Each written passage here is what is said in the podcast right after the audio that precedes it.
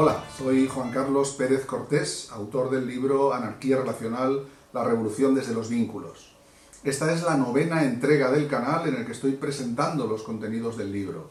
En este vídeo hablaré de los puntos de vista críticos que se han planteado hacia la anarquía relacional. Tanto desde el punto de vista ideológico como desde la experiencia vivencial, se escuchan objeciones, dudas, dificultades y se relatan fracasos y decepciones.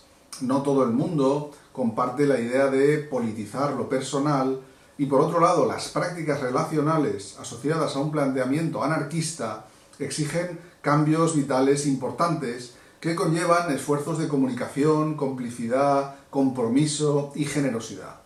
No es tan fácil.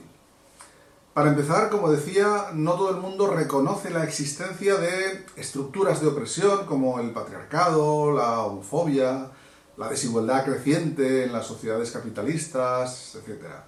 Quien no es consciente del alcance de estos ejes que atraviesan las sociedades enteras y que suman sus efectos posicionando a algunas personas en lugares de privilegio y a otras bajo múltiples gradientes de dominación, considera que tiene derecho a la libertad de acción desde su lugar, habitualmente de poder, y que las normas solo representan un estorbo. Para las personas privilegiadas en las dimensiones hegemónicas, es difícil reconocer en el sentido de percibir su posición o la existencia misma de estas diferencias de partida.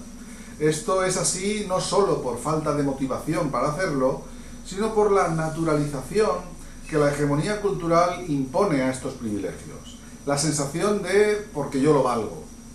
Así, una actitud muy habitual en la práctica responde a la asunción de que todas las personas tenemos las mismas posibilidades para ser felices, comunicar, socializar, atraer, liberarnos de nuestros miedos, carencias e inseguridades, y a partir de esa lectura, la tentación en la que se cae a menudo es la del libre mercado de las relaciones, cada palo que aguante su vela. Obviamente, en esos casos, una interpretación de la anarquía relacional en los términos que desarrollo en el libro y en estos vídeos no es sino un molesto pepito grillo y una complicación innecesaria. Y por tanto la respuesta es del estilo de siempre politizándolo todo. Eh, bueno, la segunda crítica eh, resulta mucho más relevante y trascendente, y es la que hace referencia a la dificultad y al considerable grado de compromiso y dedicación que representa la transición a un modelo relacional anarquista para una persona que ha nacido y crecido en una sociedad heterocéntrica y patriarcal donde la monogamia estructural en serie no es una opción más, sino prácticamente el único referente disponible de manera amplia. No es fácil hacer frente a la ubicua idea de la pareja como constructo social básico. Por ejemplo, superar de verdad las fuertes y arraigadas emociones que habitan el complejo sentimiento de los celos requiere a menudo trabajo, disciplina y fracasos. Lo mismo que exige poner el principio de no autoridad y la agencia y bienestar de las demás personas al mismo nivel que las necesidades propias de seguridad, de confort, o los flechazos y enamoramiento propios que nos hacen pensar que el universo gira en torno a nuestros deseos. Todas estas dificultades son reales, aparecen reiteradamente en el día a día de las relaciones y prácticas no normativas, y las examino a fondo en el capítulo 5 del libro la cultura en la que hemos crecido es como un punto de partida multidimensional que establece los límites y las fronteras de a dónde puedo llegar, incluso esforzándome al máximo por estirar los diferentes elementos éticos, estéticos, intelectuales y emocionales. Son estiramientos además dolorosos que me sacan de la comodidad postural, del confortable respaldo de mi entorno, de la protección de la corriente central, que me exime de remar todo el tiempo para mantener la trayectoria. Y la sostenibilidad material y económica tampoco se libra de ese abrazo del oso cultural. A corto plazo, para muchas personas, resulta duro renunciar al apoyo del núcleo familiar para embarcarse en una aventura de búsqueda de otras formas de coexistencia y cuidado mutuo, normalmente sin referentes cercanos, una aventura en la que todo puede saltar por los aires en cualquier momento, porque no hemos experimentado una asimilación cultural de las nuevas condiciones, ni tenemos experiencia en cómo dar los pasos necesarios, ni sabemos hacia dónde darlos, ni a dónde pueden llevarnos.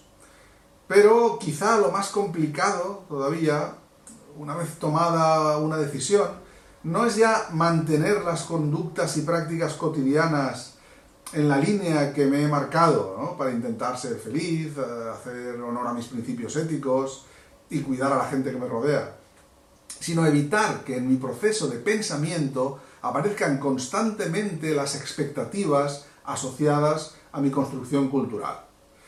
Porque las expectativas pueden ser los ingredientes más tóxicos, destructivos y complejos de todo el cóctel de obstáculos e impedimentos hacia un cambio de esquema relacional. Y bueno, en cuanto a las críticas de fondo sobre otros aspectos, sobre los aspectos más sustanciales de la propuesta de la anarquía relacional, cabe destacar también la que plantea que es posible rechazar la normatividad sin necesidad de borrar completamente las fronteras entre los que se perciben convencionalmente como diferentes tipos de relación, ya que son etiquetas que pueden proporcionar estructura, seguridad y equilibrio a algunas personas.